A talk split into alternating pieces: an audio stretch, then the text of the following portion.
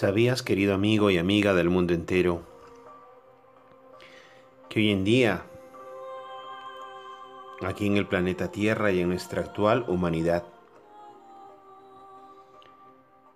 podemos disfrutar y vivenciar una técnica tan potente que es capaz de modificar todo tu destino acorde a tus más altos deseos? Se llama el Teta Healing. Teta Healing, un maravilloso método y técnica canalizado por Bayana Estival. Un proceso meditativo que aporta sanación física, psicológica y espiritual mediante una oración centrada en el Creador. El requisito único para practicar esta técnica es confiar plenamente en el Creador de todo lo que es. Es decir, el universo, la fuente, el alfa el omega, el amor incondicional, como quieras llamarlo. Yo personalmente soy practicante de este método y técnica del Theta Healing en mi vida diaria. Y estoy experimentando una serie de cambios y una serie de transformaciones y transmutaciones de las creencias subconscientes negativas, transmutándolas, transmutándolas hacia unos programas subconscientes positivos.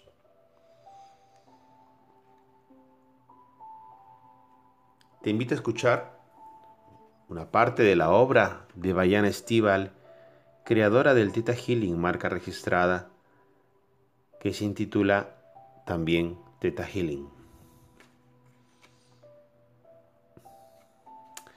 Bayana Estival ha desarrollado durante muchísimos años todo este camino del despertar a través del método tan potente.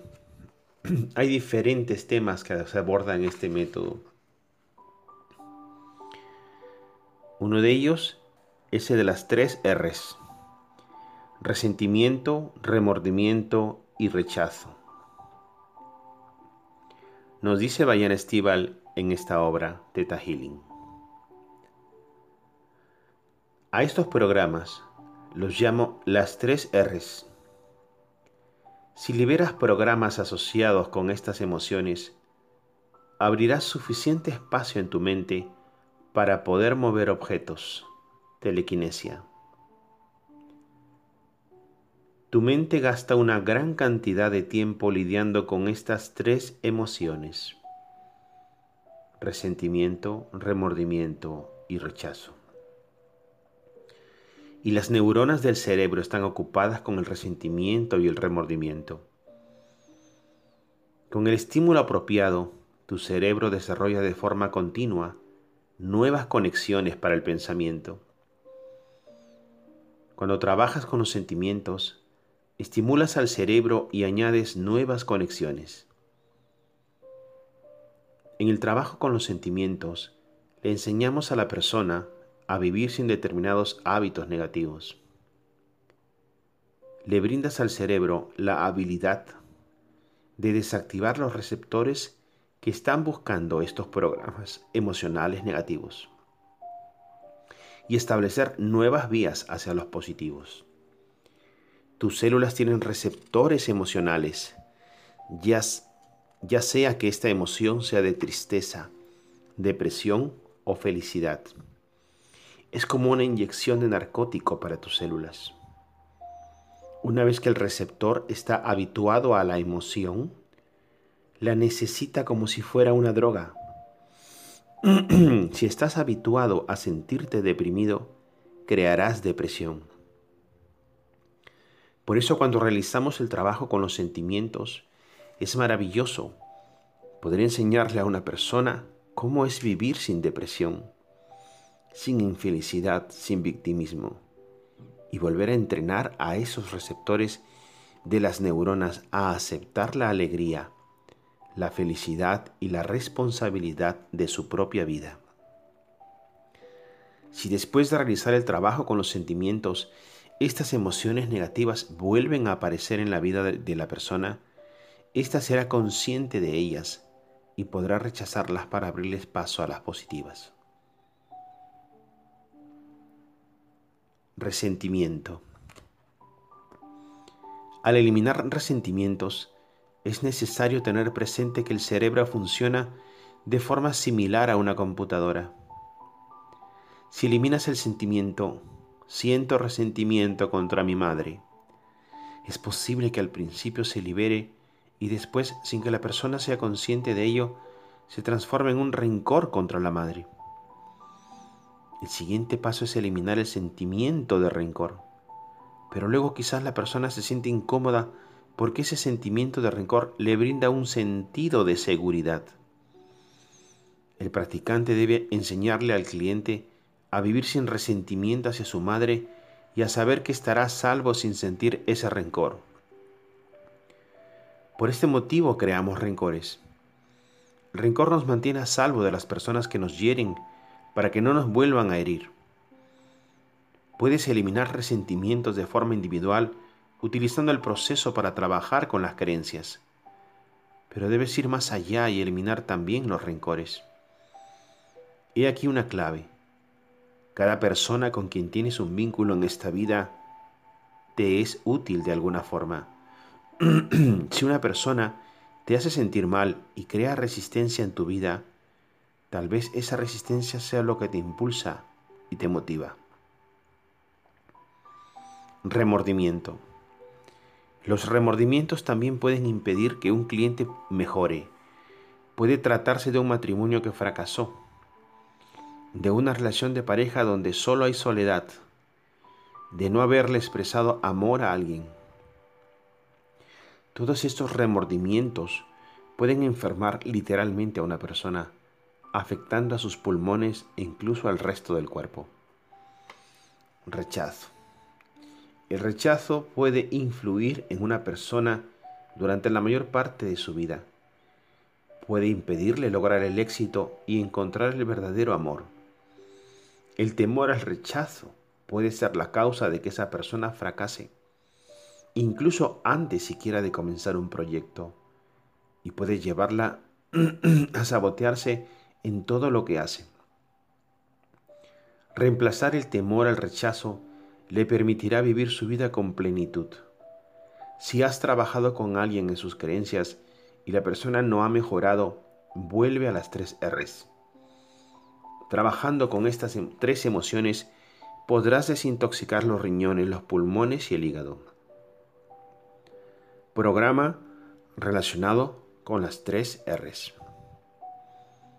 Soy rechazado por persona o situación.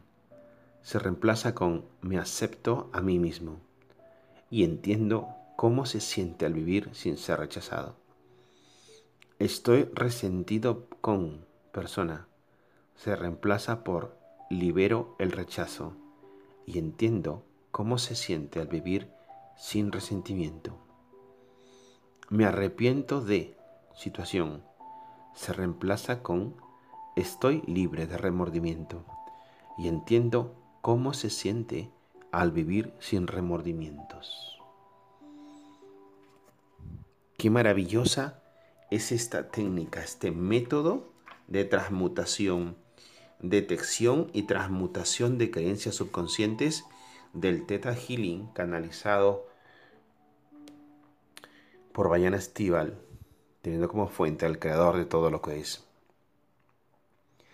Te invito, querido amigo y amiga, a que si deseas experimentar este fantástico método terapia del Theta Healing, sanación del alma, te conectes conmigo, Amado Esaine, en mi Facebook de Amado Esaine Liderazgo, a través del Messenger o el WhatsApp, y podamos darte una entrevista con el equipo de Theta Healers de Liga Internacional de Líderes gratuitamente una entrevista de 30 minutos para poder hacerte una indagación y detectar cuáles son tus creencias que te están limitando, impidiendo el acceder a tu felicidad plenamente. Gracias por estar aquí, gracias por acompañarnos en este fantástico programa semanal desde Miami.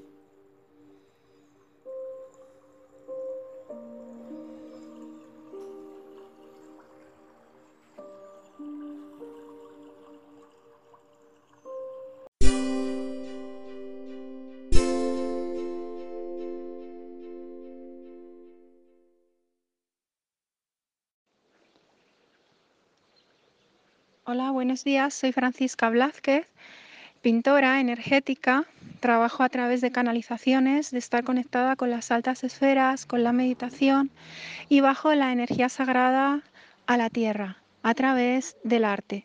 El arte siempre desde siglos, todos los grandes artistas lo han hecho, a través de su sensibilidad han podido conectar con la energía superior. Cuando tú meditas, entras en un estado de no tiempo, de no espacio y conectas con tu alma. A través del alma, tú puedes acceder a información privilegiada. Eh, yo hice una exposición en China en el pasado 2018, me invitaron y fui seleccionada junto con la Asociación Ruta de la Seda y la Galería Rojo y Negro, la Asociación Rojo y Negro, para exponer en Wuhan. Allí me organizaron una gran exposición que tuvo un gran éxito internacional que podéis ver en mi página web www.franciscablázquez.net.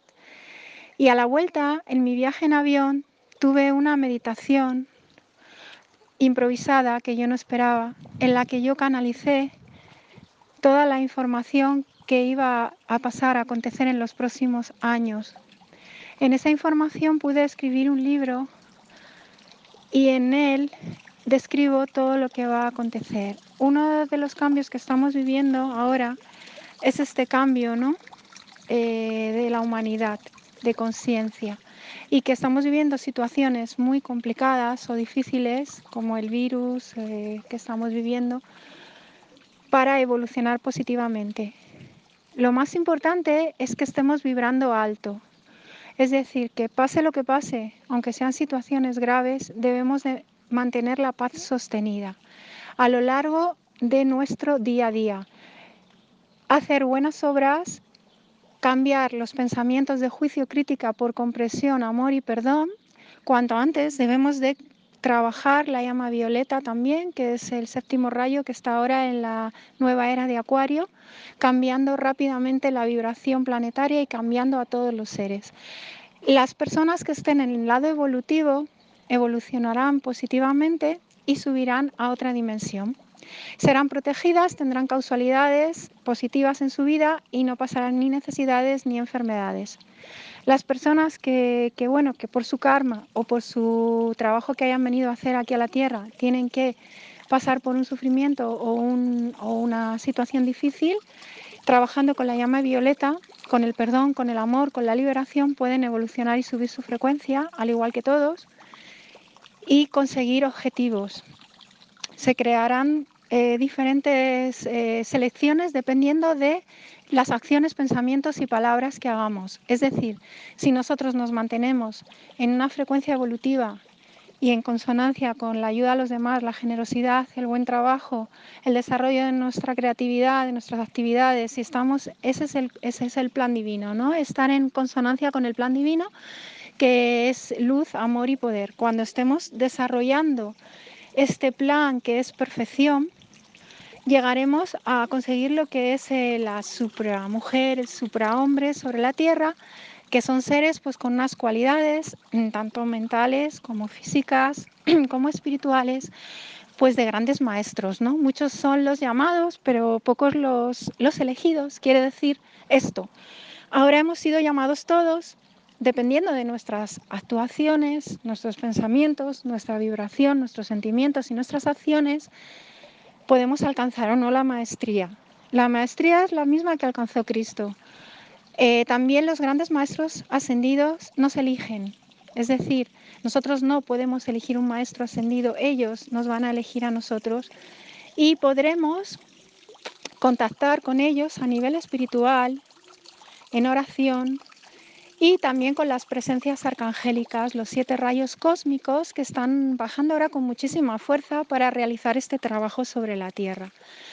Esta vibración, esta irradiación que estamos recibiendo es muy bueno. Os invito a que en vez de preocuparos por los problemas, los vayáis resolviendo con alegría, con confianza y con fe. Es decir, tenemos un problema del que sea, económico, de salud, bueno, pues tenemos fe. No nos fijamos en el problema, ponemos nuestra atención en la salud. ¿Por qué? Porque en lo que tú te enfocas se expande. Entonces, Cuanto más grande sea el problema, más tienes que enfocarte en la perfección.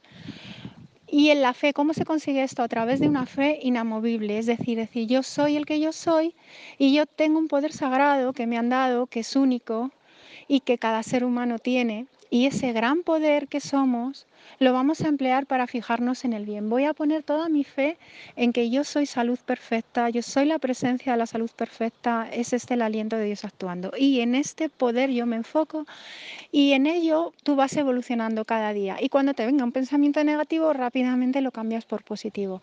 Si es eh, carencia, bueno, pues te centras en la abundancia y así continuamente. Es una disciplina seguir de, de paz sostenida al día a día.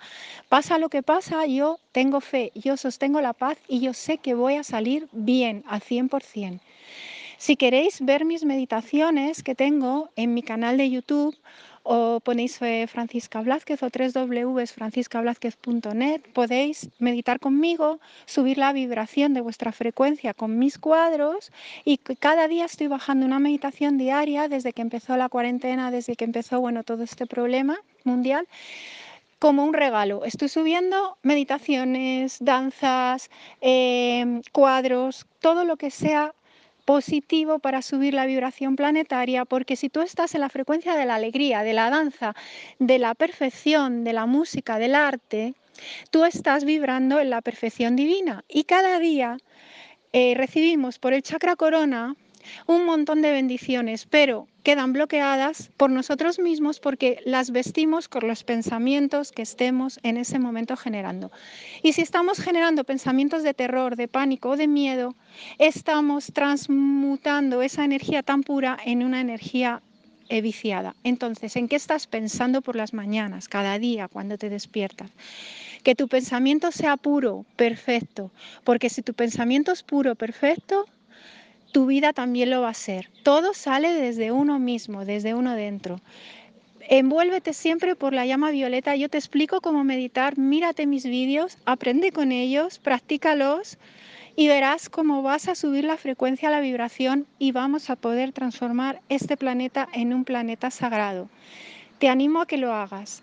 También me puedes mandar un WhatsApp a 626 60 44 58 o 635-019857 y mandarme un comentario a, a, los vídeos que estoy haciendo en YouTube, Francisca Blázquez, y veréis cómo es posible transmutar todo en perfección divina.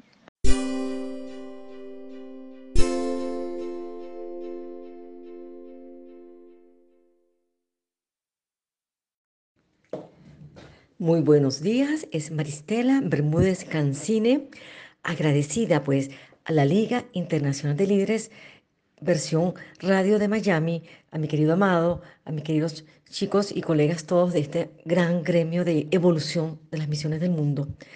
Pues hoy quería hablarles de esa palabra casualmente que se llama evolución y cómo esa evolución de la raza humana en estos tiempos de pandemia ha sido pues asombrosa, exponencial, igual que el virus.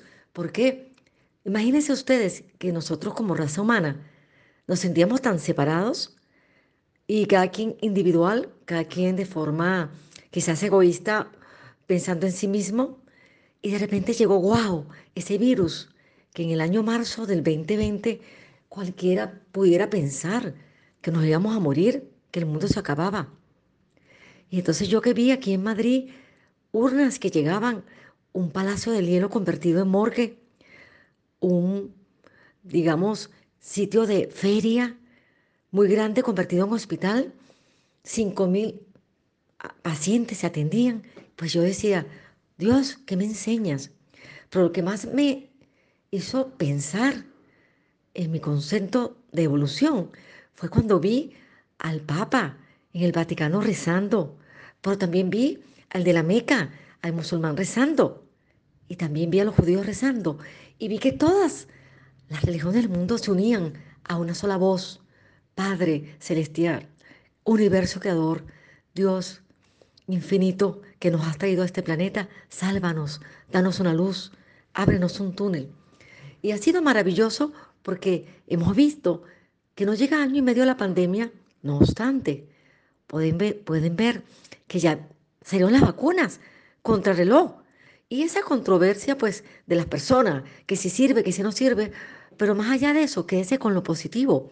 Como esa cantidad de científicos, de médicos, de laboratorios a nivel de todo el planeta se unieron esfuerzos, conocimientos, tecnología para en el corto plazo, como reto, como desafío que la pandemia nos exigía, hacer una vacuna, pues, más allá todo pronóstico de tiempo, que si eran tres años, pues salió en un año.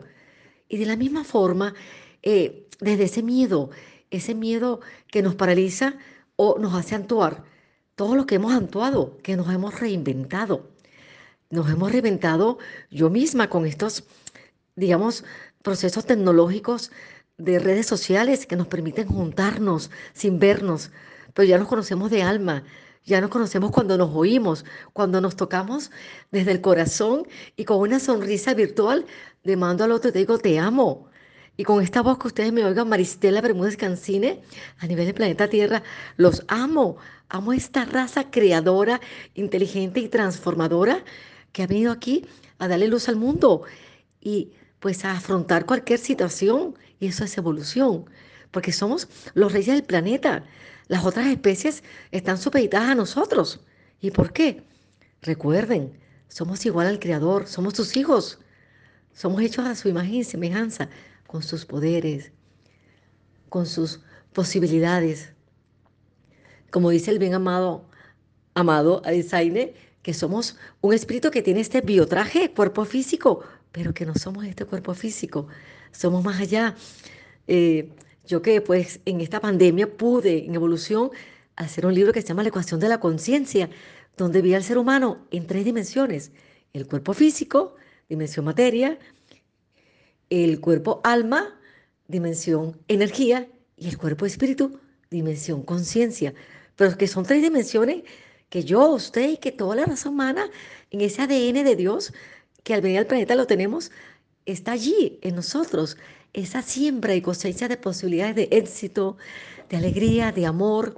Entonces, fíjense la evolución que yo he tenido en mi persona, aquí en Madrid, que me tocó vivir la pandemia sola. Pasé un mes muy sola y no me gustaba la soledad. Y sé que tuve que trabajar el miedo a la soledad, mis amigos. Y yo caminaba en Madrid, que era un sitio bello, todo cerrado, todo solo, yo sola con una bolsita buscando pan. Y yo decía, pero Dios, es que esto es el purgatorio, me he muerto y no sé, quizás esto es el purgatorio y yo no lo sé. Porque, y lo que me salvó, mis queridos amigos, es esta tecnología, estas redes sociales tan maravillosas, que hacía un Zoom, una videollamada, y yo podía oír o ver a mi hija del otro lado del planeta en Venezuela, en Caracas, y decirle, hija, te amo, te necesito, hermanos, los amo. Y sé que a ustedes, a cada uno, pues también le pasó eso. O fíjense que es tan interesante. Si usted ahorita se siente mal porque de seguro alguna transformación le ha quedado en esta evolución de la pandemia y del virus, quédese con lo interesante. Yo cuando echo para atrás, digo, wow, por supuesto que, me dice, estoy aquí en Madrid en asilo, sin papeles, bueno, es muy curioso.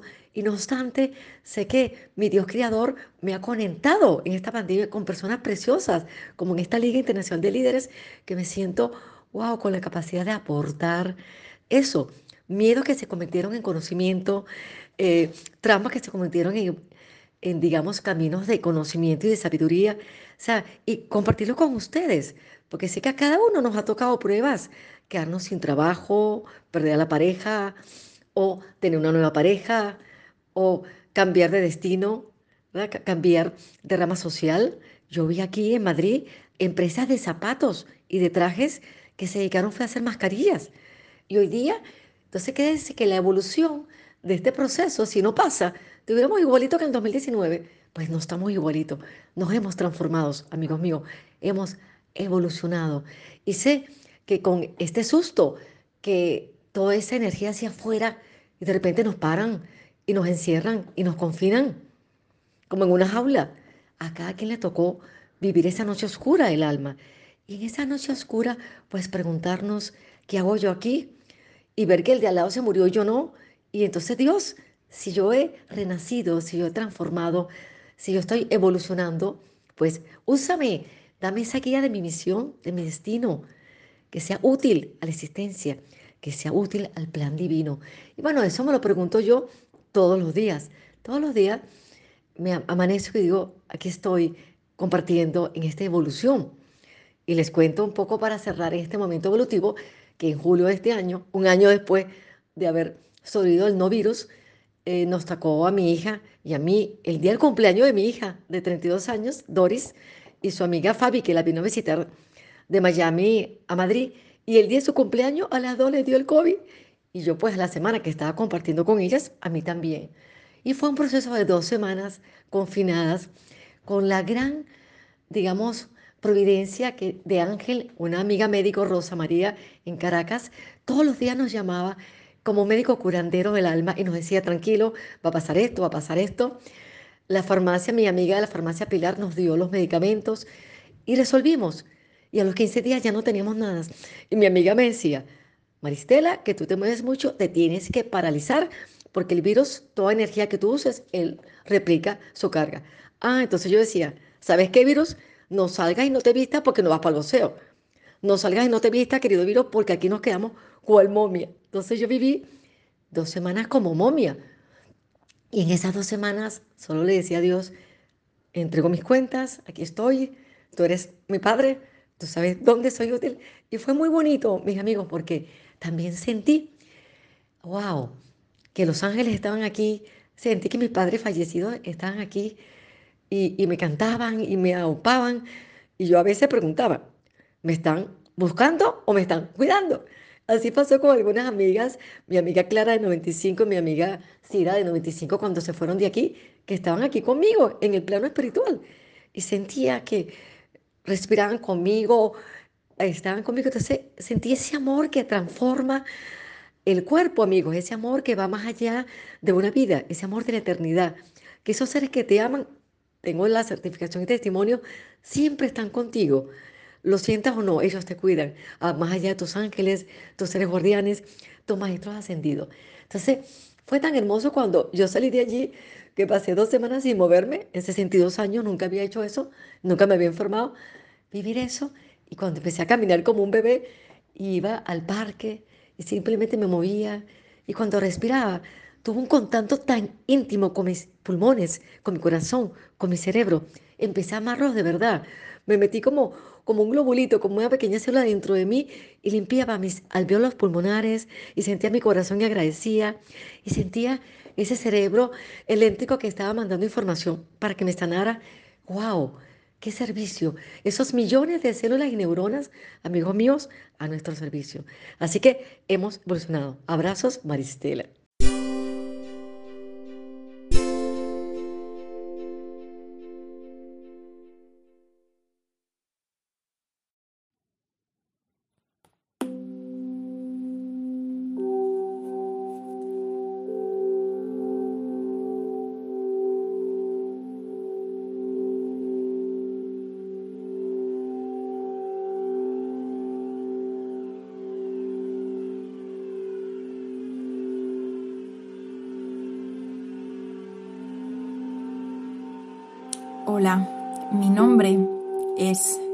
Lourido y soy la entrenadora de las estrellas.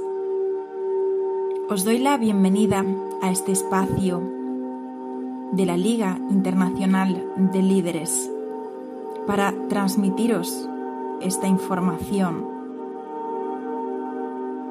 Y es que todos somos líderes, todos somos estrellas. Todos tenemos una gran luz en nuestro interior.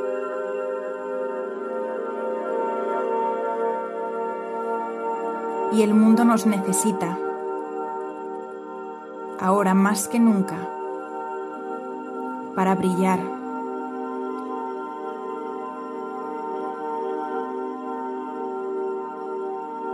Ahora es cuando nos necesita la humanidad.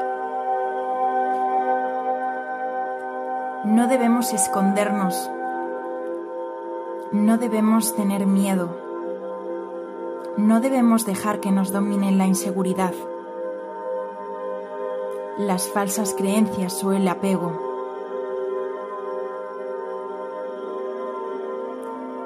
Debemos romper con todo eso Debemos romper nuestras paredes transparentes, nuestros muros invisibles y esos techos que nos impiden crecer y volar.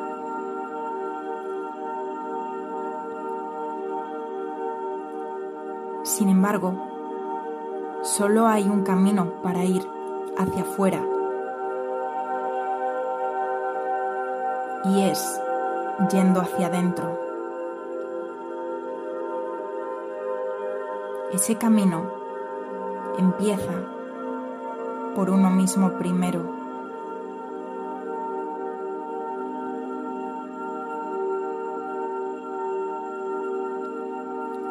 Como bien sabéis,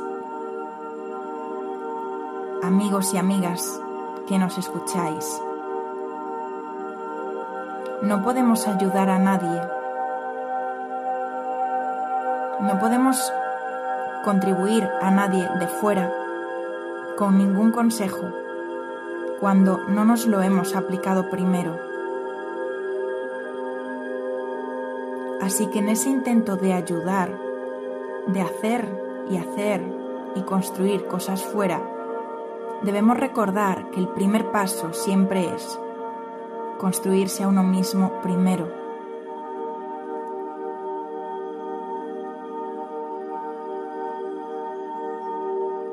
derribar esos muros, esas fortalezas, esos castillos engañosos que nos hemos creado con el tiempo y con la vida y las experiencias. Derrumbarlos para poder crear de nuevo una nueva fortaleza, pero de creatividad. Un nuevo castillo, pero de humildad desde nuestra más pura y auténtica esencia. Un nuevo reinado de autenticidad.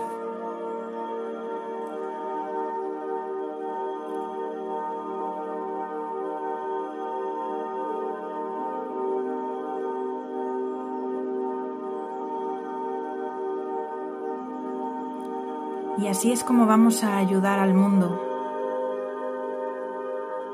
a contribuir al mundo para sanar, rompiendo las viejas estructuras que quizá no nos sirvan ya.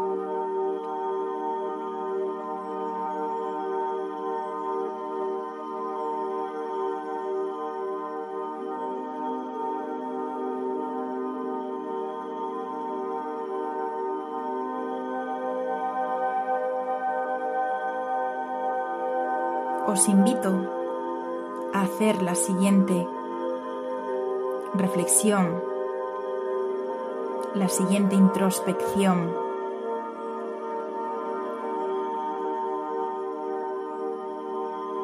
Vamos a ir visualmente atrás, muy atrás en el tiempo, al momento de nuestra concepción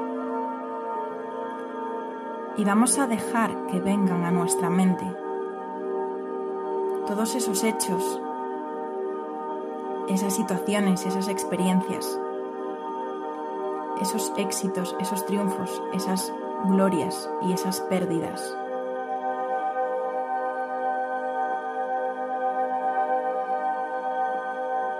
Todas esas situaciones que nos han producido gozo, así como todas aquellas que nos han producido dolor.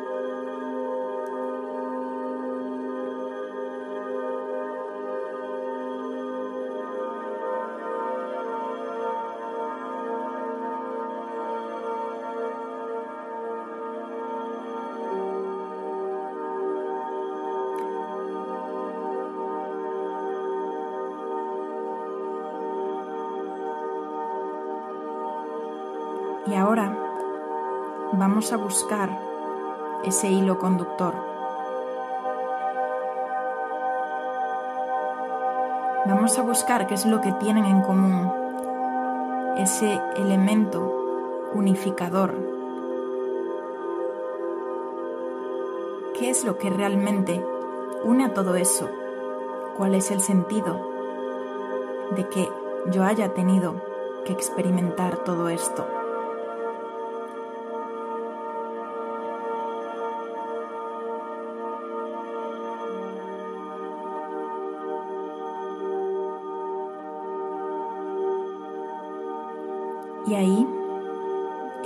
Con las que no contábamos ni siquiera que hiciesen falta.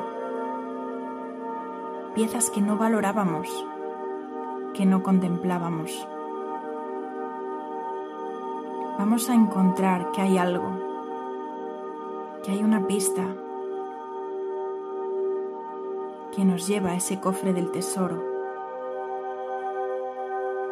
que es todo ese talento todo ese inmenso don que yace oculto en nuestro interior.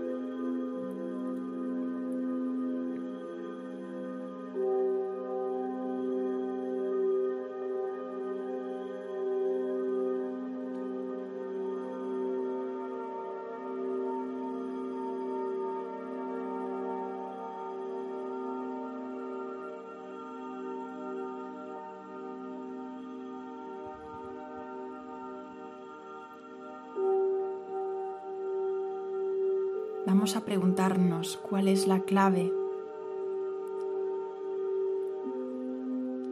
cuál es ese don diferenciador que hace de nosotros un ser único, un ser valioso, un ser creador, con el que nosotros podemos aportar al mundo a la humanidad.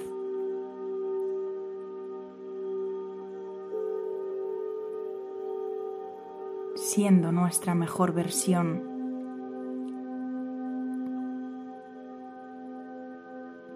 Y desde ahí encontraremos esa luz, dejaremos que esa luz brote de nuestro interior para poder aportarla al mundo, a la humanidad en toda su expansión y desde ahí podremos brillar, compartir nuestro don y ayudar al mundo a sanar.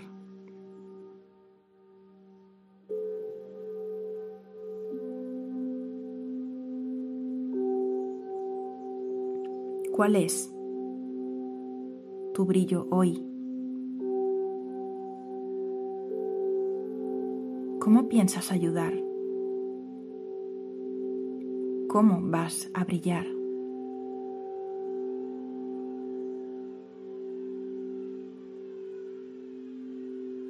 Desde la Liga Internacional de Líderes, para todos vosotros, Lucía Lourido, entrenadora de las estrellas.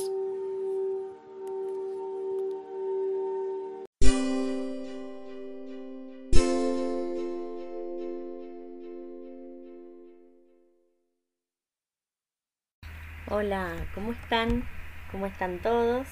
Ya sea en el horario desde el país que me estén escuchando, que tengan buen día, buena tarde, buen anochecer, buena vida, ¿cómo están? Mi nombre es Mariana Chua, les estoy hablando desde Argentina, estoy en La Plata, una ciudad dentro de la provincia de Buenos Aires. Como cada jueves eh, voy a estar en el vivo de Facebook y siempre, como cada semana, estoy con ustedes desde, desde la radio, ¿sí? de, la liga. Inclusive, eh, más que estar, eh, quiero llegar a... Todos queremos trascender un poquito. Bueno, creo, quiero llegar a trascender este momento eh, y que las palabras que yo tengo para, para compartir con ustedes resuenen, ¿sí? Vamos a hablar siempre y estamos siempre en, la misma, en el mismo hilo conductor, que es el mindfulness, pero más que el mindfulness es el bienestar, ¿sí? Estamos trabajando vos y yo. Si vos estás ahí de ese lado, quiere decir que en algún punto eh, querés escuchar, estás buscando algo. Bueno, mindfulness llegó a mí también después de esa búsqueda. Y en esa búsqueda eh, encontré esta herramienta que me ayudó mucho en general, si yo trabajo con adultos, con niños, eh, me ayudó mucho, mucho en general a cambiar mi forma de estar en el mundo, como te digo siempre, y sobre todo hay muchos conceptos y, e ideas que fui mutando en, en, evolución, digamos, de, ir comprendiendo a partir de vivenciar esas cuestiones. Uno sabe eh, por, lo que estudia que, que, el cerebro aprende así, bueno, el cerebro aprende de esa manera. Eh, vemos a los otros, hacemos, incorporamos, vivenciamos, vamos eh, gestando en, en, cada uno esa, esa semillita del cambio que, tiene que ver con un proceso. Bueno, estos encuentros pueden ser tu proceso, pueden ser el comienzo, ojalá lo sean. Y de lo que vamos a hablar hoy es eh, de los contagios, contagios emocionales que existen. ¿Sabías que existen? Los contagios emocionales existen y, por ejemplo, bueno, eh, yo les hablo a todos, pero en general en estos tiempos convulsionados, en Argentina ya eh, se está pensando si se va a volver a la escuela en este contexto de pandemia, ¿verdad? Y en algunos países también ya se ha vuelto o se ha retrocedido en la decisión. Bueno, en todos los casos, ya sea presencial o virtualmente, hay emociones que se contagian, ¿sí? Y si vos estás en un entorno con chicos, alumnos, tus hijos, muchos chicos, eh, hay un, un momento siempre en que las necesidades propias, y esto eh, me encantó leerlo y, y estudiarlo y analizarlo desde las palabras de, del gran Christopher Willard, que para mí es un, es un faro, es un referente, eh, llega un momento cuando estamos rodeados de chicos en los que, un momento en el que nuestras propias necesidades entran en disputa eh, con las de ellos, ¿sí? Porque cuando estamos eh, frente a un adolescente, un niño que, que, está preso de la ira, ¿sí? Secuestrado por el enojo, con una emoción muy fuerte, un estado interno convulsionado y fuerte, es muy difícil eh, no contagiarnos y que no terminemos del mismo modo que ellos. Es muy difícil. Las, las emociones, especialmente las fuertes, las displacenteras, en, en, las personas de las cuales eh, estamos a cuidado, ¿no? Las personas que cuidamos, y son muy contagiosas, como te decía. Pero ¿qué pasa? Esas emociones displacenteras, fuertes, arrebatadoras, son contagiosas, también lo son la calma y la compasión. ¿Saben ustedes eh, que hay muchas cosas que una persona no aprende en la escuela? Bueno, eso me motiva mucho a mí, a estar acá también. Y esto no lo aprendí en la escuela. Las neuronas en espejo existen, están ahí, son un gran descubrimiento, ¿sí? Y nos permiten sentir las emociones y experiencias de los demás. Yo te doy un ejemplo, si yo estoy mirando cómo vos estás comiéndote un chocolate, las neuronas de mi cerebro implicadas en el hecho de comer algo delicioso como un chocolate, si a mí me gusta, se empiezan a activar. Y de la misma manera, si yo estoy sentada eh, mirándote, que estás triste o estás enojado o estás eh, angustiado, es muy probable que las neuronas de la tristeza, el enojo, también se activen en la persona que está con esa persona que está pasando por ese proceso interno, ¿sí? Y de esa forma sentís lo que el otro siente. No solo lo percibís, sino que lo sentís. Qué descubrimiento este, ¿no? Este descubrimiento de las neuronas en espejo lo hizo eh, como Rizzolatti, que estaba haciendo un, experimento con monitos, los tenían conectados electrodos, y mm, cuando hicieron un alto en ese experimento, los dejaron conectados y se fueron a almorzar o lo que sea, un break en el experimento y se dieron cuenta de que los monitos mostraban actividad cerebral y se dieron cuenta justamente que había uno que estaba comiendo una banana y los demás que no la estaban comiendo mostraban actividad cerebral en las mismas zonas del cerebro que el mono que sí estaba comiendo. ¿No? Que, que Qué increíble. Yo, a mí me sale decir que lo que, bueno, no, es ciencia, es ciencia y todo lo que, lo que hay por aprender, ¿verdad? Mucho, mucho. ¿Y esto a qué viene? Todo el tiempo estamos absorbiendo emociones de los que están alrededor. Si vos sos mamá, si vos sos docente, maestra, si sos directivo de escuela, si sos un papá, un abuelo, un tío, hermanos, personas, gente, absorbemos emociones de la gente que nos rodea todo, todo el tiempo. Y eso es la razón o parte de la razón por la cual si vos sos maestra, mamá, maestro, eh, en general estás en contacto con niños, esa es la razón, esto de que se contagian, es que estar en contacto con esos niños, chiquitos, grandes, adolescentes, y con esas montañas rusas emocionales, porque ellos no tienen la corteza prefrontal formada, entonces están formándose, eh, estar en ese contacto puede ser súper agotador. De hecho, eh, si pudieras hablarme ahora, o escucharte, o yo pudiera decirte, bueno, sentí con la cabeza si esto sucede, vos me dirías que sí. Es muy agotador estar rodeado de un montón de niños con esas montañas rusas, como dice Willard, montañas rusas emocionales. A ver, cuando la mente y el corazón está secuestrado por una emoción, nublado por una emoción, cuando estamos en presencia de una, como le digo yo, tormenta o vorágine emocional, no podemos responder de la manera más sabia, con la mente más abierta, ¿sí? el corazón más abierto también. Y esto es, a ver, muy importante que lo entiendas, porque no te pasa solo a vos, no les pasa solo a los chicos, nos pasa a todos.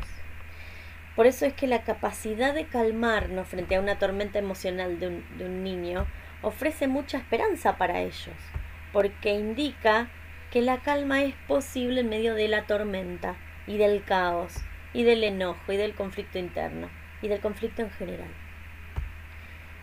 Los conflictos eh, entre padres e hijos, entre docentes y alumnos, entre personas adultas y chicos y niños, eh, no se puede evitar. Siempre va a existir el conflicto. El conflicto no es malo. Eh, yo te invitaría a que lo tomes como una oportunidad de construir, ¿sí? A que busques la manera de que eso sea constructivo, ¿sí?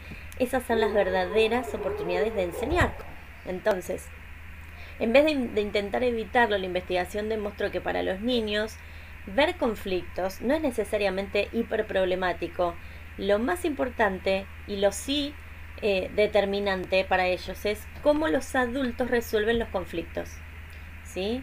Cómo, cómo actuamos cuando estamos en un conflicto. Los chicos miran todo, cómo resolvemos, cómo nos movemos, cómo gestionamos. ¡Wow! Esto es una gran responsabilidad, porque como adultos tenemos la iniciativa y demostrarles que es posible calmarse y volver a conectarnos con el otro, con el que está en el conflicto y con nosotros mismos, ¿sí? Muy importante. Y que, a ver, si yo te pregunto, a ver, ¿qué técnicas empleaste para, para ayudar a tus hijos o alumnos a, estar en calma? ¿Vos te acordás cuál era el estado emocional que tenías en ese momento del mismo conflicto? ¿Qué te pasaba por dentro? ¿Qué pasó cuando hiciste algo que los enojó más? ¿Cómo te pusiste? ¿Cómo se puso tu estado interno en ese momento? ¿Y el otro qué hizo? Estas preguntas te ayudan a construir a partir de tu propia experiencia. ¿sí? De, lo que te sucede. Porque vos conservas la calma y ellos son eh, los que están mirando el espejo que sos vos. Yo sé que esto de conservar la calma durante una, eh, una vorágine emocional de un niño, un alumno, un adolescente, el que esté adelante, que esté a tu cuidado, es más fácil de decirte eh, que de hacer. ¿sí? Pero bueno, hay, hay, hay muchas formas. ¿sí? Vos eh, podés, hay muchos papás que me preguntan, bueno, ¿cómo hago para que haga mindfulness? ¿Qué le digo? Bueno, primero tenés que tranquilizarte vos y bajar vos un cambio, como se dice acá en Argentina. Si vos tenés una base sólida de práctica, lo más probable es que eso se irradie, el cerebro se reprograma para estar atentos y ser amables con ese niño que es infeliz que está delante tuyo y que está en esa vorágine emocional. Porque cuando vos estás enojado, Vos no ves el contexto amplio, vos ves la amenaza, vos ves lo malo. Tenemos como ese craving por la emoción.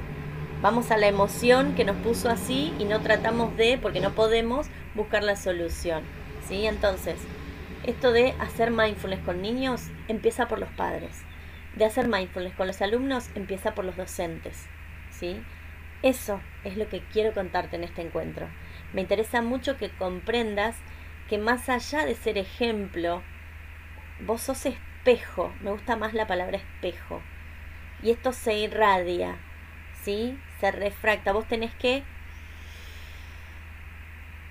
cuando haces las prácticas, ir gestionando tus estados internos, no solo en el momento en el que estás mal. Vos lo haces como parte de un proceso, vos estás cambiando hábitos y el mindfulness te ayuda a gestionar, a generar, a fomentar hábitos mentales saludables que tienen que ver con vos, claro que sí, pero tienen que ver con los demás. Y esos demás te están mirando todo el tiempo. Qué mejor que en vez de agarrar un librito y leerles lo que tienen que hacer, mostrarles lo que tienen que hacer. Yo te invito a eso. Te invito a eso y te invito a frecuentar mis redes sociales. Mi nombre es Mariana Chua. Vas a poder encontrarme tanto en el Facebook que tiene mi nombre, Mariana Chua Mindfulness, como en el mismo nombre en, Instagram, ¿sí? Y en mi Facebook comercial, que es Experiencia Mindfulness, que tiene que ver con las experiencias que hemos realizado a través de intervenciones en escuelas, en instituciones educativas en general, en empresas y en general con niños y con adultos, ¿sí? Siempre de la mano de un profesional, y siempre trabajando con la certeza que estamos haciendo cambios que tienen que ver con la ciencia, ¿sí? Son eh, grandes informaciones las que quiero ir brindándote muy, muy, muy, muy, muy, muy de a poquito y que te queden para siempre. Gracias.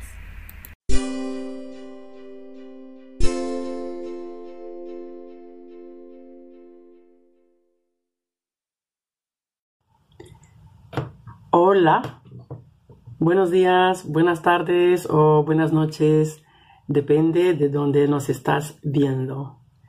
Bienvenidas, bienvenidos todos a este Congreso de la Liga Internacional de Líderes. Contigo, coach Saki Kaje, coach internacional de negocios, speaker, mediadora, autora y mi email es coach-pnl arrobas para una sesión gratuita. Me siento muy feliz de compartir contigo, con toda mi audiencia hispana, mi más cordial saludo. Hoy hablaremos de nosotros, de cómo aumentar nuestra estima, o sea, autoestima, modelando a nuestra celebridad preferida. Lo que tiene de excelencia para lograr el resultado en el área de nuestra vida que deseamos cambiar.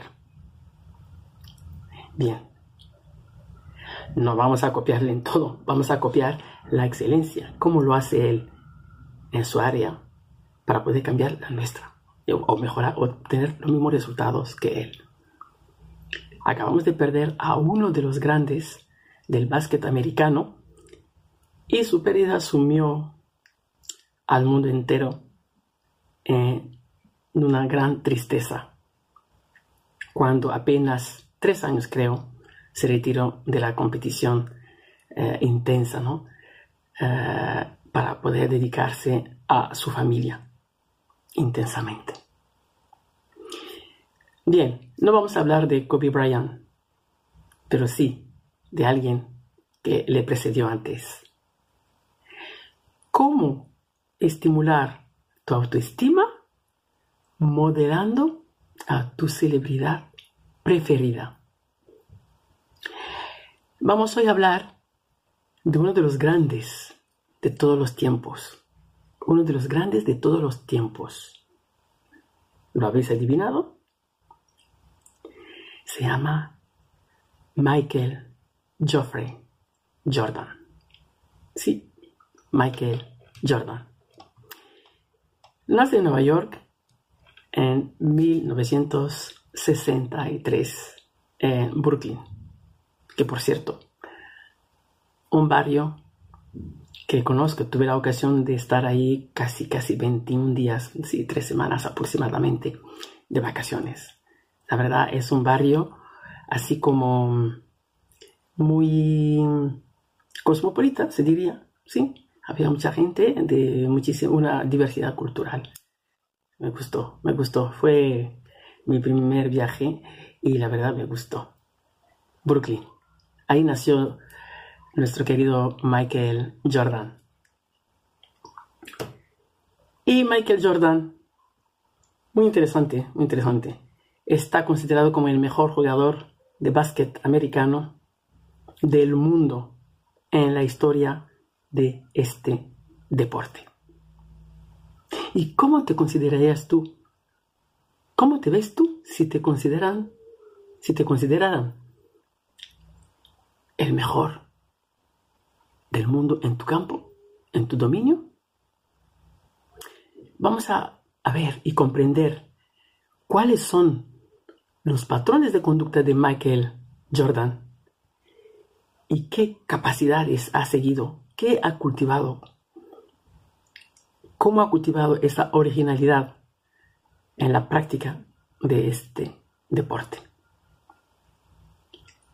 Desde su creación, es decir, a finales, casi a finales del siglo XIX, hasta los años 80, no se había visto tal prodigio en toda su historia.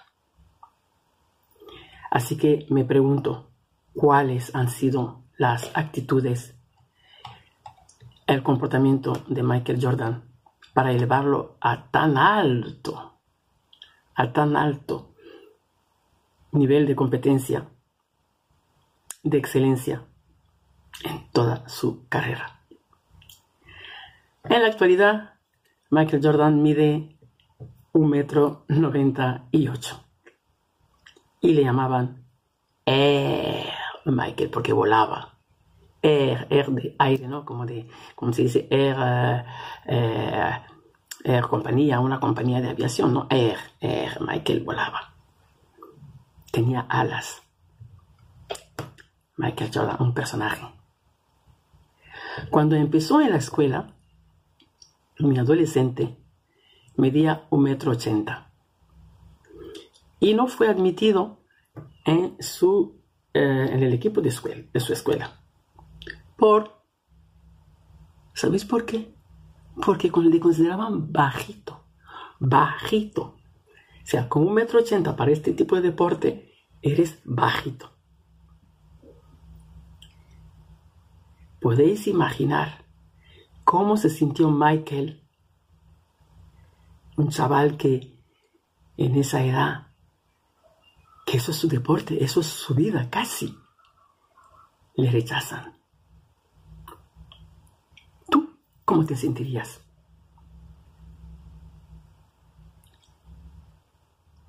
Pues, como podéis imaginar, Michael no tiró la toalla. Siguió practicando su deporte favorito en su barrio. Pero tú, ¿qué harías? Quejándote, diciendo me han tirado porque soy bajito, bajita. No vengo de familia rica. No tengo estudios. Michael no tenía ni grandes estudios, ni venía de una familia rica. Así que todas las excusas posibles que tú puedes poner, Michael las tenía también. Pero Michael siguió.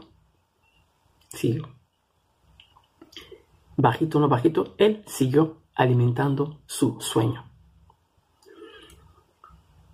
Y eso que tendría más o menos 12, 13, 14 años por ahí, su padre viendo la pasión desbordante de su hijo para este deporte, no sé si conocéis las, las casas eh, en Estados Unidos, en los barrios, son como pequeñas villas y que luego tiene un patio posterior, ¿no? Y en el patio posterior, en un muro, el padre le puso la canasta. Y Michael siguió entrenándose ahí. Venían de la escuela, tiraba los, los libros en el donde sea y se iba a jugar. Agarraba la pelota y se iba a jugar sin parar. Eso demuestra que la mayoría de, los, de las estrellas que conocemos que las vemos luego así en plan glamour, pasaron por ahí, no tuvieron un camino de rosas. Tuvieron que luchar una y otra vez, aceptar los rechazos una y otra vez y siguiendo, persiguiendo su sueño. Así que no tuvieron la vida fácil. Estamos hablando de uno de los grandes de todos los tiempos, de uno de los grandes de todos los tiempos, Michael Jordan. Te recuerdo que soy Saki Kaji, coach con PNL, programación neurolingüística, y mi email es coach-pnl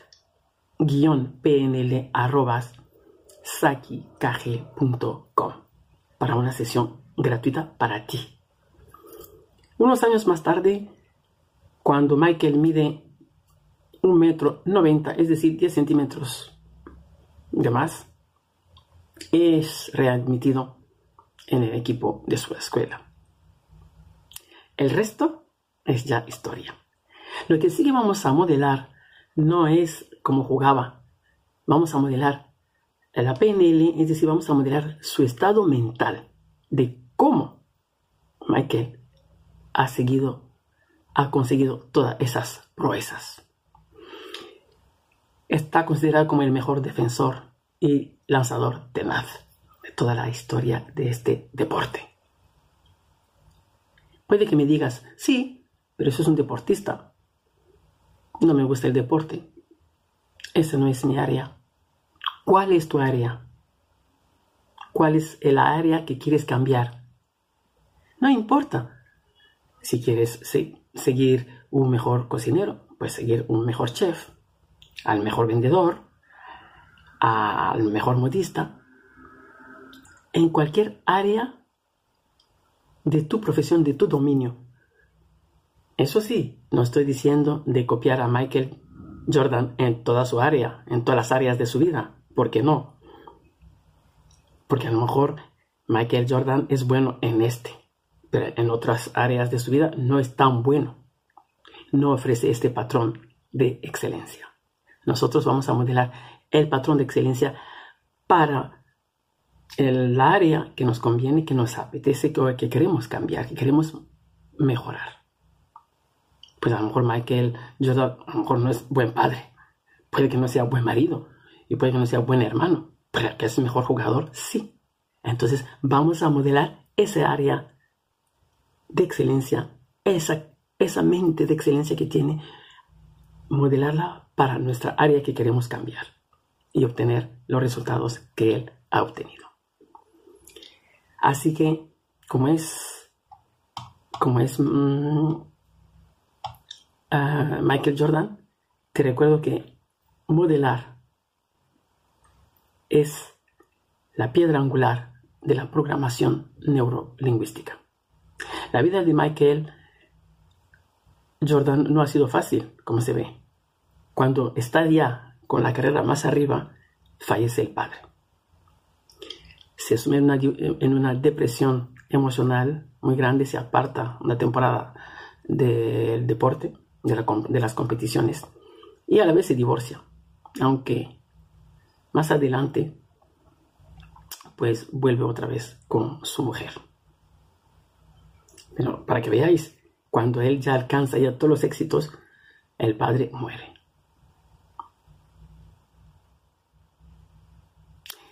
Esa es la vida de Michael Jordan. Fácil no ha sido.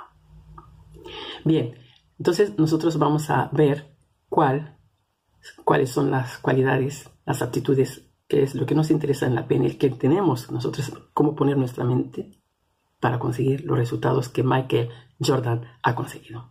Él dice en una declaración, dice, he fallado nueve mil veces en mi carrera. Nueve mil veces he fallado. He perdido 300 partidos. ¿Tú cuánto has perdido? ¿Cuándo has fallado en tu emprendimiento? ¿Una vez? ¿Y qué has hecho? Has tirado la toalla. Bien, seguimos. 26 veces han confiado en mí para tomar el tiro que ganaba el partido, voy y fallo. 26 veces, no uno, dos, no, 26 veces que el equipo ha confiado en él para el tiro de la victoria y Michael falla. Impresionante.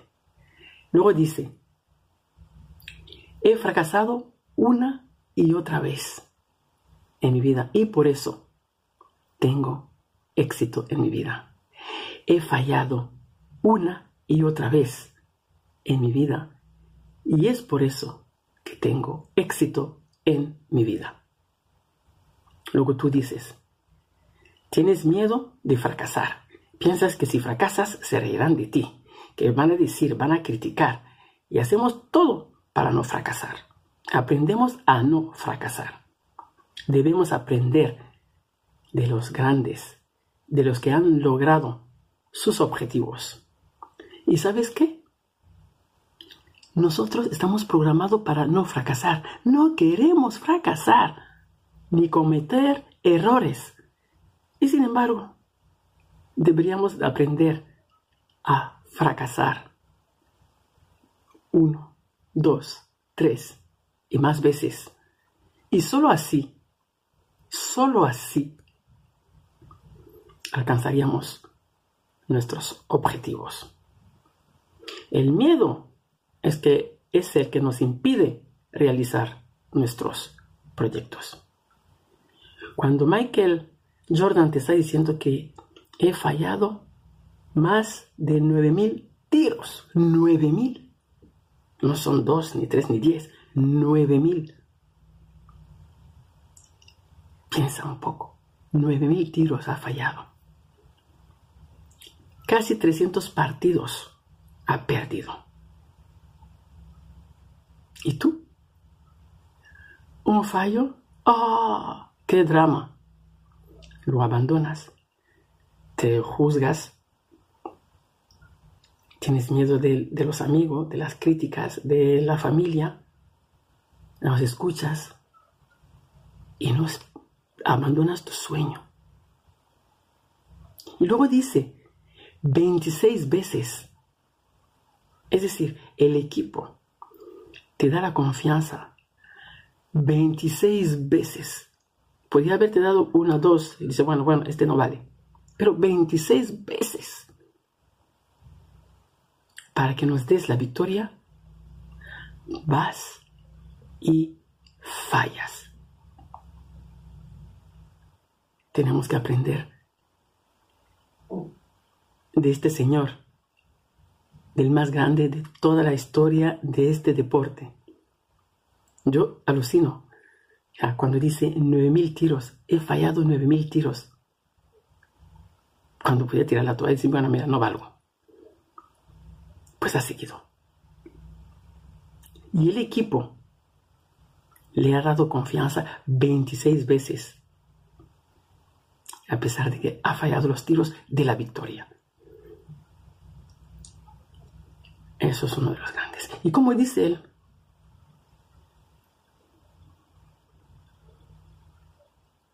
he fracasado una y otra vez en mi vida. He fracasado una y otra vez en mi vida. Y es por eso que tengo éxito en mi vida. Y es por eso que tengo éxito en mi vida.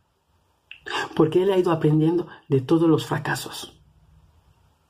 De todos sus fracasos ha ido aprendiendo, ha ido afinando cada vez, cada vez más cerca del éxito. Y es así. Mi querida audiencia, es así como aprendemos a tener éxito. El 6 la PNL nos dice que no hay fracaso.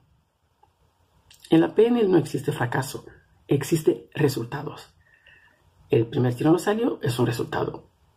Lo tiraste con la mano derecha, es un resultado que obtienes. Lo tiras con la mano izquierda, es un resultado. Como lo tires con la cabeza también, vas a tener un resultado. Todos son resultados, pero no fracaso. Es un resultado diferente al resultado que tú esperabas, sí, pero son resultados.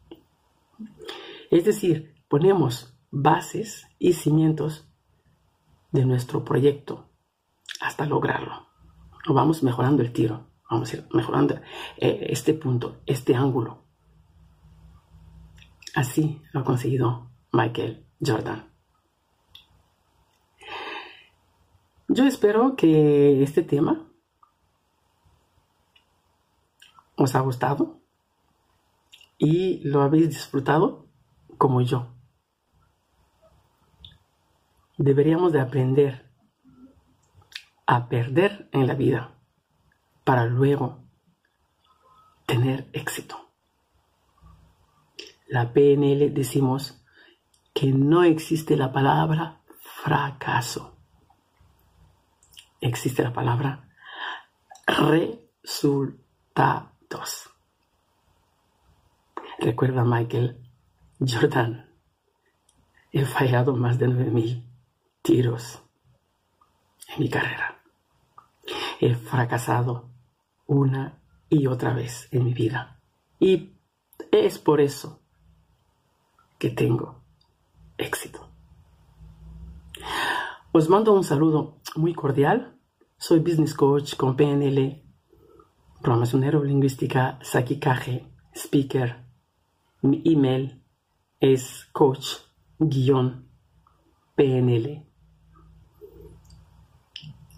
arrobas sakikg.com. Escríbeme para una sesión gratuita. Un abrazo. Adiós.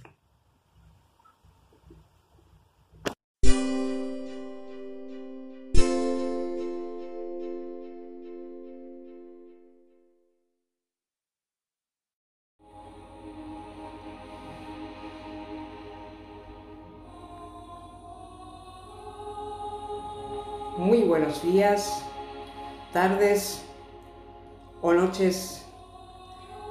Bienvenidos, bienvenidas a este segundo encuentro del espacio La Esencia del Ser con Celín García, aquí y ahora. En Lil Radio Miami, Liga Internacional de Líderes Radio Miami, Siguiendo con el hilo del encuentro anterior, donde hablamos de, entre otras cosas, los estereotipos establecidos por la sociedad con respecto al hombre género masculino y de la mujer género femenino, hoy quiero acercarme, quiero adentrarme en la parte más íntima más profunda de la integridad del ser.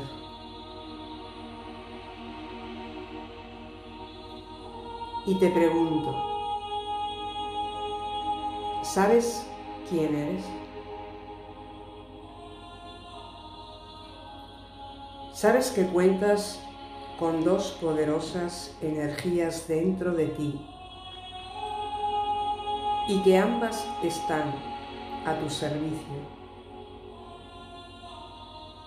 deseando que tomes contacto con ellas, deseando ser activadas y que las pongas en acción. Posiblemente la respuesta sea sí a la primera cuestión y no a la segunda. Claro que sé quién soy, dirás. Conforme a lo que te han dicho que eres, desde las enseñanzas integradas en el ser humano como parte terrenal. Verás, yo quiero transmitirte que he estado ahí, en esa misma creencia, y que por tanto te comprendo y es perfecto. Todo tiene su tiempo. Pero déjame que te cuente el cambio que se dio en mí cuando descubrí que no solo soy lo que veo en el espejo, ni lo que los demás creen que soy o debería ser. No soy simplemente un cuerpo físico que debe pensar, actuar y hablar de acuerdo a los cánones que sientan cátedra y son los que hay que seguir para formar parte de esta sociedad que hemos creado entre todos. Cuando me encontré con mi alma y me contó las diferentes vidas en las que ya he estado aquí, presente en esta madre tierra, en este hermoso lugar donde reina la dualidad, la oscuridad y la luz, el amor y el odio, donde se da esa dicotomía, ambas partes complementarias pero separadas. Ambas son necesarias. Entendí que mi cuerpo físico era y es el vehículo necesario donde viaja y experimenta mi alma y cuyo conductor es el corazón.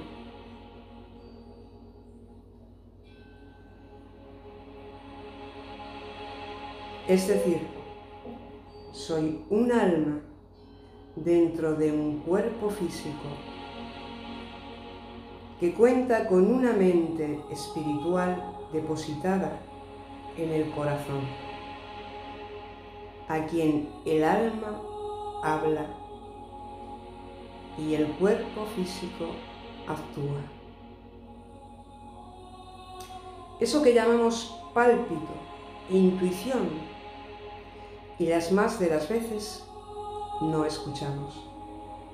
No estamos acostumbrados a escuchar a nuestro corazón, el que tiene toda respuesta. Integrando todos estos mensajes que mi alma me susurra y sintiendo el cambio vibracional que se produce en mi ser, en mi esencia, puedo decirte que hoy soy feliz. Me siento plena y soy consciente de quién soy en verdad, de mi presencia aquí y ahora. Pongo en acción a mis dos energías, masculina y femenina. Y por eso hoy estoy aquí hablando. Creo y actúo. Pero este punto lo dejaremos para más adelante Tan solo decirte que todos somos espirituales y que todos contamos con las mismas herramientas. Todos tenemos un don en especial y una misión o propósito de vida.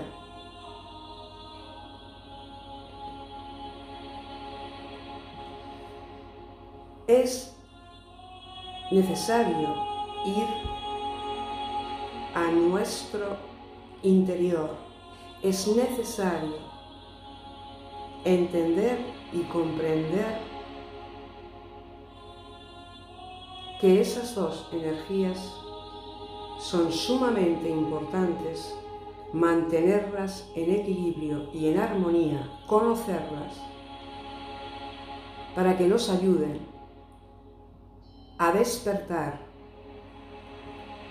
a conseguir ser y hacer lo que hemos venido a realizar.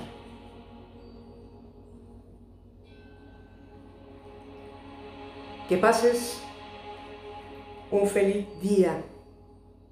Me despido por hoy. Hasta la semana que viene. Poco a poco nos iremos adentrando en estas dos energías.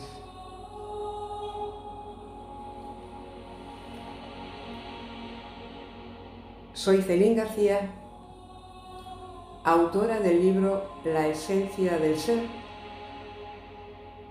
que está disponible en Amazon.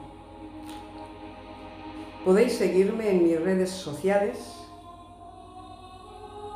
en Facebook, en mi página de Facebook, Aisa, terminado en C, en Instagram, arroba Aisa Celín y en mi canal de YouTube, Celín García Gómez. Gracias, gracias, gracias por estar ahí.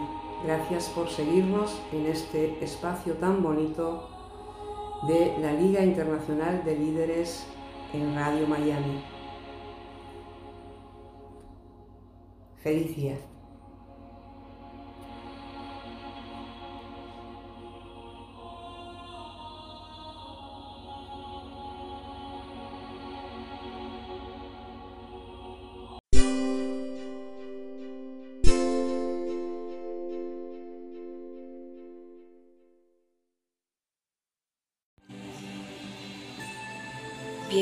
Bienvenidos a nuestro espacio,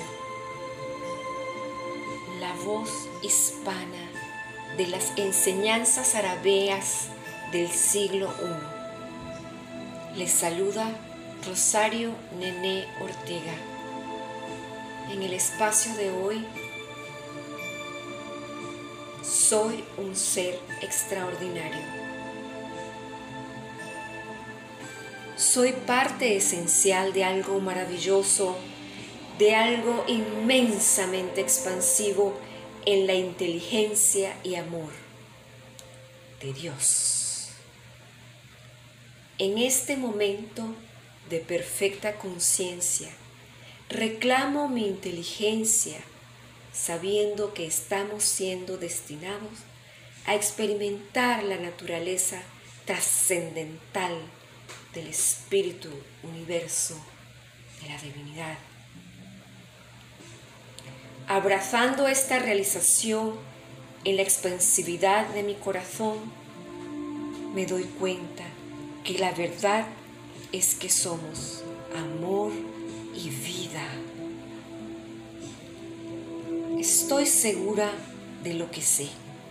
Confío en el principio de la divinidad para manifestar la verdad de nuestra naturaleza, opulentamente creadora, sagrada, bondadosa, dulce, inteligente y poderosa. Somos un ser extraordinariamente especial. Somos la expresión natural del poder, y de la majestuosidad de Dios, Espíritu, Universo. La gratitud me inunda, expande mi mente y mi corazón hacia una realización mayor de la vida y de sus posibilidades. Y a medida que me relajo y voy asimilando mi verdad, mi naturaleza, la verdad de mi naturaleza es el ser divino. Me siento segura de la perfección de la expresión de la vida a través de cada uno de nosotros de manera extraordinaria. Somos una parte especial de la totalidad del universo acepto esta verdad en cada fibra de mi ser. Amén.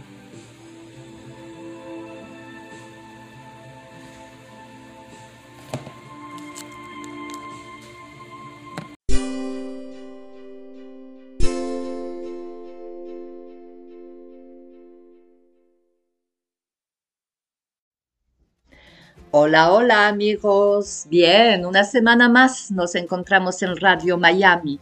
Y esto siempre gracias a la Liga Internacional de Libres. Y hoy le quiero mm, particularmente agradecer a su creador de permitirnoslo, Amado Esain. Gracias, muchas gracias amigo. Bueno, lo que hoy quiero compartir con vosotros es uh, un tema que me pregunta bastante a menudo las personas a mi alrededor me preguntan, ¿y tú cómo haces cuando estás mal? ¿Cómo, cómo gestionas esa situación? Porque claro, aquí todos tenemos ah, nuestros momentos en los que nos encontramos mal. Y, y, yo, claro, evidentemente como los demás, además ya vos conté algunos.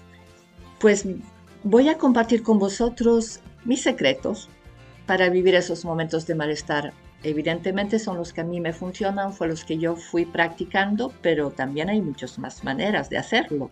Así que a vosotros también de descubrir lo que os corresponde.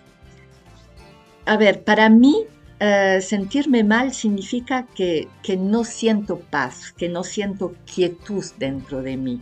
Significa que tengo una agitación mental, tengo ruido dentro de mi mente, y ese ruido está generado por muchos pensamientos que van y vienen en bucle. Pensamientos que tienen muchas veces que ver con el futuro, con un futuro posible, ¿eh?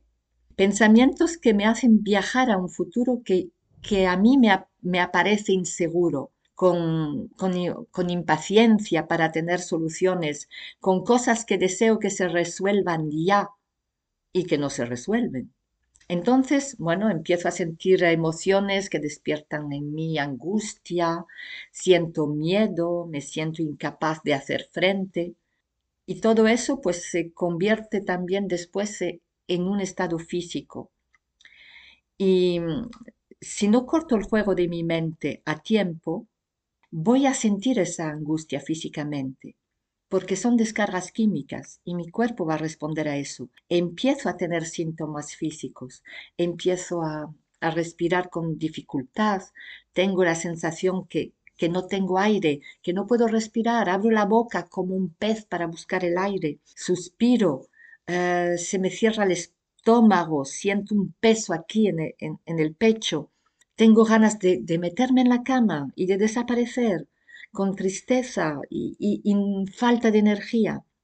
Y bueno, si todo esto no es suficiente y si no me di cuenta de lo que está pasando en mí, que no estoy atenta, para terminar va a empezar el dolor de cabeza. Ahí llega el dolor.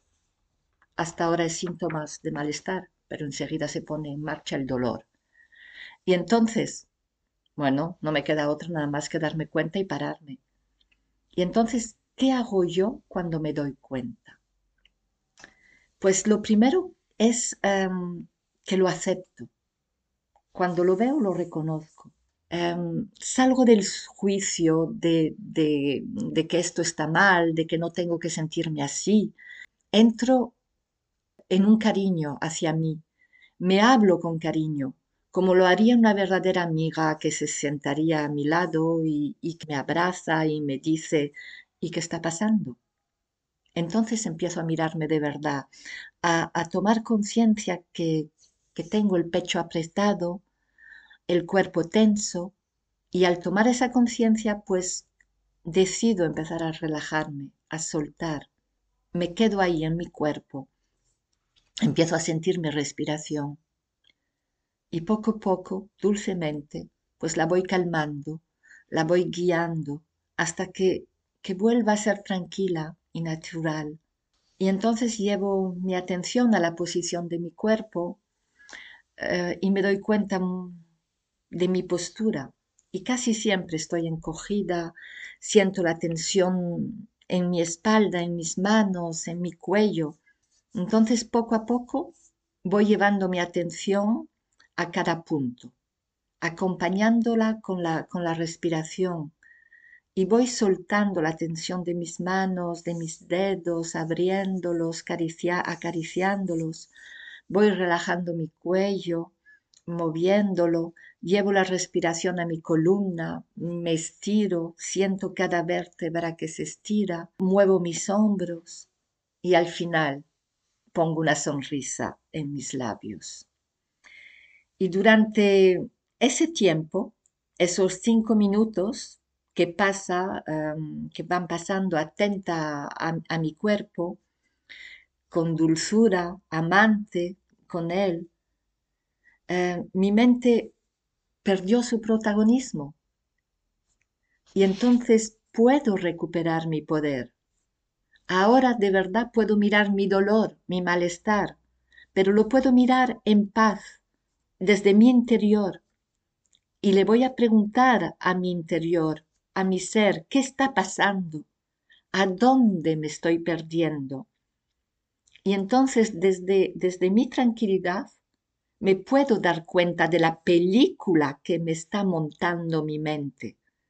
Puedo ver la situación con más claridad sin empezar a proyectar en el futuro una situación que desconozco por completo. ¿Cómo puedo yo saber lo que va a pasar dentro de tres meses, dos años, cinco años, veinte años? Porque a veces se proyecta uno hasta ahí. Si yo desconozco por completo lo que va a pasar dentro de un minuto, cinco minutos, entonces empiezo a, preguntarme, eh, vale, yo veo mi preocupación, ok, que es porque no me estoy ocupando de las cosas, estoy preocupándome. Y entonces me pregunto cuál es el primer paso que puedo dar hoy, ahora, para aliviar esa situación. Esa situación que me está pareciendo peligrosa. Pero es verdad que cuando vuelvo a estar aquí y ahora consciente y no en las divagaciones, y no en las divagaciones de, mis películas mentales, pues em, la situación es lo que es, pero ya no me parece tan peligrosa. Es simplemente lo que es. No permito a mi mente que me cuente películas. Y cuando ya estoy más tranquila, entonces me puedo dirigir a mi ser interior, aceptando de soltar y pidiendo ayuda para ser guiada, guiada en los pasos a dar para que esta situación se pueda transformar. Em, me di cuenta tantas veces que cuando suelto, cuando suelto el miedo, la angustia, los juicios de lo que tiene que ser y no es, de lo que puedo o no puedo, pues entonces empiezan a aparecer las soluciones. Y es entonces cuando me puedo poner en acción desde la paz y la tranquilidad, y no desde el miedo. La vida, yo me di cuenta que siempre me responde, pero es a mí de recuperar mi paz y mi equilibrio es a mí de pedir ayuda, es a mí de comprender que esa ayuda va a venir de la mejor forma para mí y para todos los que me rodean, los que están implicados en esta misma historia. Yo sinceramente siempre recibo esa ayuda en cuanto me vuelvo a la paz y, en cuanto suelto. Así que os invito a hacer lo mismo. Pero bueno, vamos a resumir un poco todo eso porque me doy cuenta que a lo mejor no es demasiado claro. Entonces, para resumir los pasos, uno es darse cuenta. Dos, aceptar la situación, aceptar que me siento así, aceptar que me perdí mis pensamientos y emociones y aceptarlo con amor. Tres es volver al cuerpo, aquí y ahora. ¿Qué estoy sintiendo? Cuatro, es utilizar la respiración para calmar el cuerpo. Y despacio, con paciencia y amor, sin precipitación. Cinco, es calmar las manifestaciones físicas de mi cuerpo. Y cuando voy calmando mi cuerpo y sus manifestaciones físicas, mi mente empieza a calmarse, a soltar. La loca de la casa, como yo la llamo, se empieza a silenciar Seis, em, ahora es el momento de mirar en mi interior, de preguntarme qué está pasando, cómo me estoy boicotando. Y siempre desde la aceptación, sin juicio. Siete, pues me pregunto qué primer paso puedo dar ya para ir hacia la solución. Ocho, si no veo por dónde empezar, entonces me rindo. Paro de luchar, de querer controlar, de que sea de otra manera. Acepto. Nueve, ahora ya puedo desde, desde mi humildad, desde el reconocimiento de que no sé, y no desde el victimismo, es muy diferente, y no desde el miedo, puedo empezar a soltar y a pedir ayuda a mi ser, que me traiga la mejor solución para mí y los que están afectados por esta solución, y aceptando de rendirme a la solución de la vida, con los aprendizajes que me pueda pedir, porque la vida, la vida me va a traer la, solución que mejor me corresponde y no obligatoriamente la que a mí me gustaría más.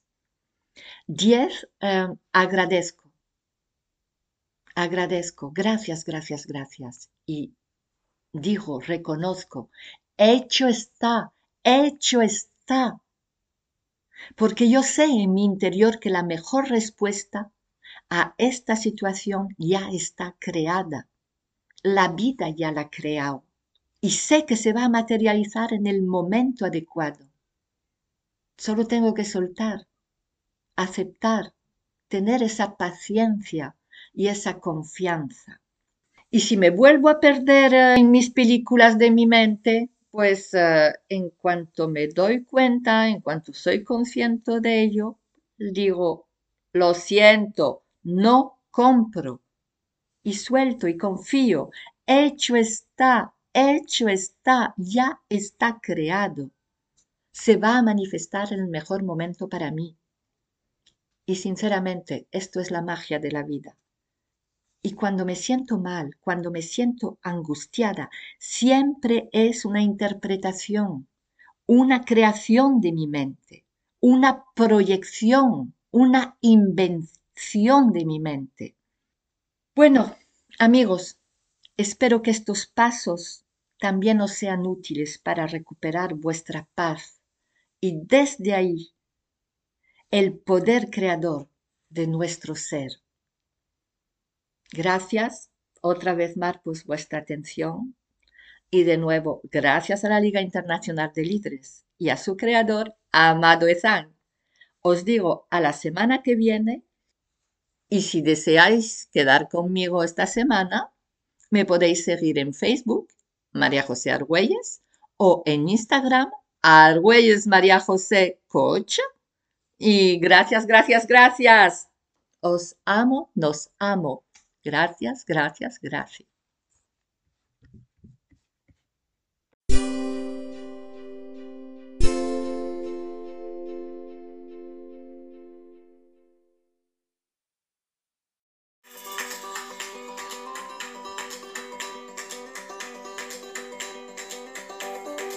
Muchas gracias por habernos acompañado en este fantástico programa de Lil Radio Miami de Liga Internacional de Líderes. Te esperamos la próxima semana para coadyuvar al despertar de la conciencia y de la evolución humana. Liga Internacional de Líderes te agradece por tu sintonía. Lil Radio Miami, una radio diferente.